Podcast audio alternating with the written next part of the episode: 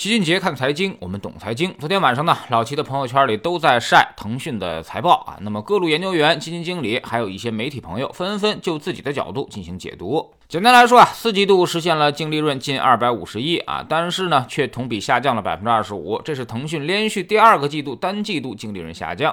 但是站在全年来看呀，非国际财务报告准则下，营收是五千六百零一亿元，同比增长百分之十六，净利润呢是一千两百三十八亿元，同比只微增长了百分之一，好像腾讯出现了明显的增收不增利的情况啊。那么，但是如果用另一套会计准则，腾讯还有一大块利润没有体现。出来就是他卖掉了京东的股票这块呢，还有将近八百亿的利润啊。那么如果把这块加上去，腾讯的增长潜力还是相当强的。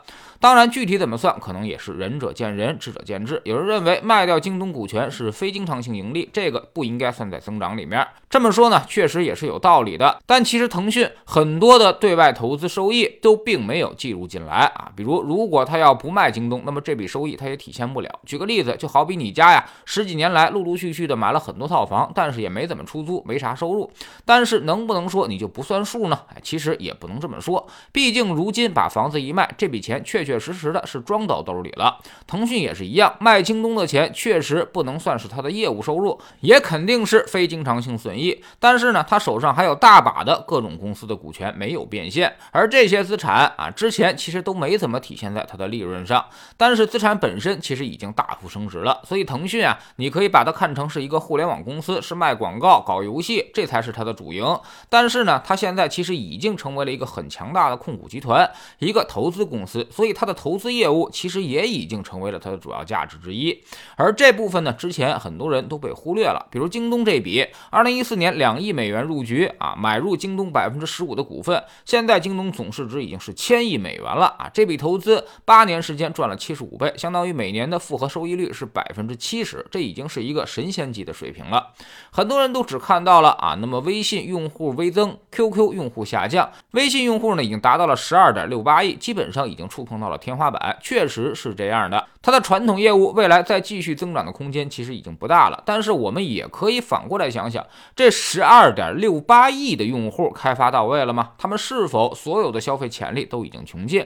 显然是不可能吧？啊，所以未来腾讯依旧会依托这个强大的流量作为基础，为它的其他业务进行赋能，继续占据用户时长，刺激用户消费转化，孵化更多的新业务出来。比如大家都觉得它是做游戏的，但其实它目前来。来看，它的金融科技和企业服务业务已经占据了百分之三十三。超过了它游戏业务的百分之三十，比如腾讯会议、企业微信这些呢，都是我们越来越常用到的工具了。此外呢，还有广告业务占了百分之十五，社交业务占了百分之二十。所以可见，腾讯在自己的业务上已经开始向企业服务方向转型。此外呢，去年腾讯研发人数同比也增长了百分之四十一啊。那么研发队伍不断壮大，新增研发项目超过了六千个，增量呢同比二零二零年增长了百分之五十一。过去三年，腾讯研发投入已经超过了一千两。两百亿元，他们也明确表示，现在这个时间段上，未来公司的战略就是要逐渐向实体企业服务方向转型，逐渐的淡化游戏对公司造成的不良影响。另外呢，更让人羡慕、嫉妒、恨的数字就是他们的人均月薪啊，仍然超过七万元。当然，这里面几大高管收入太高了，都过亿了，直接拉高了平均值水平。但是腾讯的收入高啊，这也是业内出了名的，基本刚毕业的大学毕业生到那边去就能月入过万啊，工作几年就是月入几万，做到中层年薪百万者比比皆是。这种收入水平啊，在其他行业就基本上已经是天花板级别的了。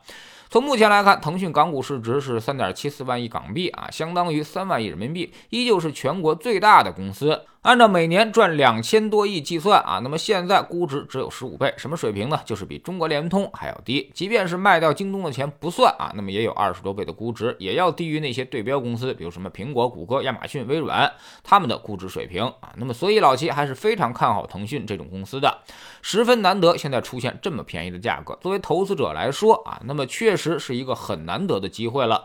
也正是因为最近一系列的强监管出现，所以才会让它的价值产生了巨大的分歧，股价大幅腰斩。但是监管可能并不是什么坏事，会逼着它尽快完成转型。这么大的用户基础，就如同练成了九阳神功的张无忌一样，你想干什么事儿都会特别的省劲儿，特别的快。当然呢，我们并不是推荐腾讯。我们也从来不推荐任何个股投资，而是就腾讯的事儿来说整个的投资理念。当下很多公司其实都是在这波流动性危机之下被错杀了。大家在讨论的都是政策、讨论博弈、讨论流动性之后，其实都忘了一个最关键的问题，那就是它的基本面，那就是它的赚钱能力。公司长久的发展还是要看它赚钱能力的啊！投资无非就是用今天的现金换未来的现金流的游戏，这才是根本所在。在知识星球春节的粉丝群里面，我们每天都有投资的课程啊。那么周一看行业，周二看宏观啊。那么周三呢讲讲基金，周四呢会给大家带来一些投资中的实用的方法和技巧。周五复盘一周的走势，追踪组合现在的表现啊。这一套动作下来，其实你就对投资有一个更加全面的认知了。我们之前讲的一千两百多节课，现在进来您都能看得到。老齐的新书就叫做《齐俊杰看财经》，也正在京东和当当网火爆销售。我们总说投资没风险，没文化才有风险。学点投资的真本事，从下载知识星球找齐俊杰的粉丝群开始。